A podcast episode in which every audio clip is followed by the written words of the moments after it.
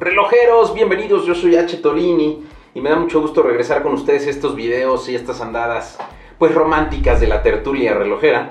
Y bueno, pues vamos a empezar con una nueva sección que preparamos ahora para ustedes que se llama Hablando Solo y es una mezcla de ideas, reflexiones, conclusiones que a veces uno eh, pues se hace, ¿no? Uno a veces se pone a formar cosas mentales y pues escupimos ideas y palabras y queremos compartirlas con ustedes. Entonces vamos a comenzar el día de hoy, este hablando solo, pues trata sobre la humildad relojera. Pues la idea es que poco a poco se sumen a esta conversación que tenemos, en donde sea que nos estés escuchando o viendo, deja tus comentarios, danos tu punto de vista y comencemos justamente a que esta forma nueva de reflexionar sobre la relojería genere una conversación.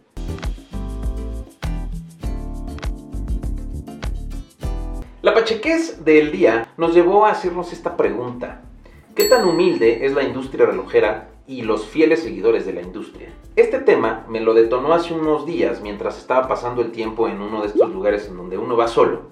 Y en Facebook me topé con un video algo bastante viejo, bueno, algo viejo, donde un cantante de música de banda, que no voy a decir cuál, ni de qué banda, acusó de discriminar a la boutique de una marca que tampoco voy a mencionar en Estados Unidos. Seguramente si estás inmerso en este asunto de la industria relojera, recordarás cuál es ese, ese, cuál es ese evento. El problema no es contra la marca, de hecho yo creo que la marca no da como tal instrucciones, es decir, el don chingón no dice traten así a las personas, ¿no? El problema es que seguramente viene desde la boutique, ya sea del gerente, ya sea del regional o ya sea hasta de los mismos vendedores. En fin, esa nota me llevó a pensar eh, lo poco inclusiva y humilde que llega a ser la relojería hoy en día. Imaginemos que estás en una boutique, no necesariamente una boutique de relojes, y te encuentras con X persona. Esa persona viste un reloj, por ejemplo, puede ser un Tudor, puede ser un, eh, hablando de esos niveles de entrada, un reloj Omega de ciertas características, tal vez pre-owned o algo por el estilo. En términos relojeros, pensarías de esa persona por encima de que evidentemente tiene la solvencia para comprar cierto tipo de relojes, aunque sean usados. Y déjenme les digo que por la experiencia que tengo y porque con algunas personas que me relaciono en la industria y que también esas mismas personas entre las comunidades a veces también dejan de ser humildes, te podría decir que normalmente pensaríamos que es alguien que sabe de relojes, normalmente. Y es ahí donde empieza entonces el cuestionamiento. Porque, ¿qué diferencia haría que en lugar de que vistiera cualquiera de las marcas que pensemos de entrada, por ejemplo, eh, pues esta persona trajera un reloj un Invicta o un reloj Timex o un reloj de ciertas características distintas. La percepción que tenemos de esa persona de su conocimiento relojero cambiaría. Y yo creo, y piénsalo, piénsalo un segundo, me voy a callar un segundo.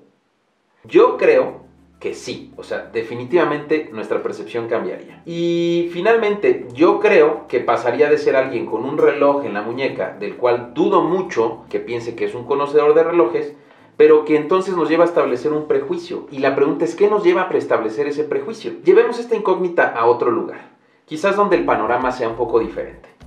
Vamos a suponer que estamos en un estacionamiento y en ese momento llegan dos personas. Una persona trae un Dodge Challenger Hellcat y, otra persona baja de algún Volkswagen, eh, un, escarabajito muy bien cuidado, en perfectas condiciones, a lo mejor de los años 70.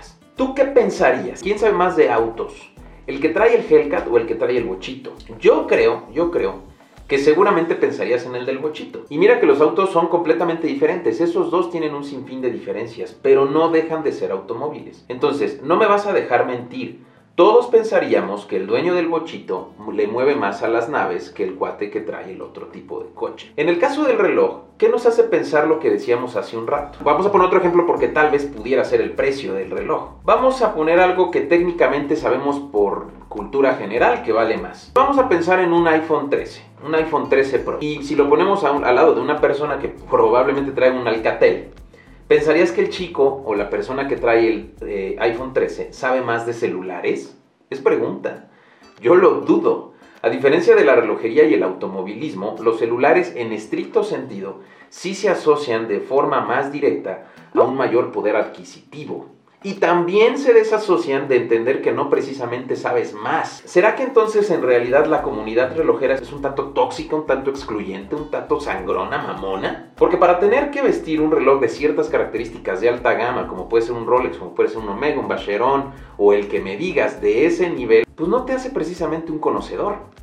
¿O sí? Porque habrá que ver quién viste un Casio y quién viste un Timex y que sepa de mecanismos, complicaciones y de incluso estas marcas de alta gama, pero que no le dé para comprarlo. Es decir, yo creo que incluso también pasa a la inversa. La gente que a veces no trae cierto modelo de una marca de alta, pues pensamos, y este cuate no tiene idea de la, de la relojería porque está trayendo un modelo de ciertas características que no lo harían el conocedor de esa marca como tal. Ahí te va mi conclusión. ¿Dónde quedan entonces, por ejemplo, grandes maestros relojeros de la industria que no precisamente gustan o utilizan este tipo de relojes, que a lo mejor utilizan otro tipo de relojes. Por ejemplo, pueden ser relojes de bolsillo, ¿no? Es decir, los hace menos conocedores, los hace más conocedores. O sea, al final del día, creo que es momento de que la comunidad abra los ojos y entienda que el valor del conocimiento relojero tiene que estar basado no solo en el precio, sino en el conocimiento, en el conocimiento técnico, en el conocimiento de la marca, en el conocimiento de la industria.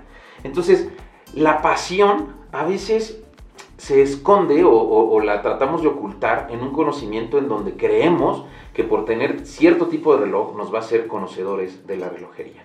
Entonces, la humildad está basada en qué?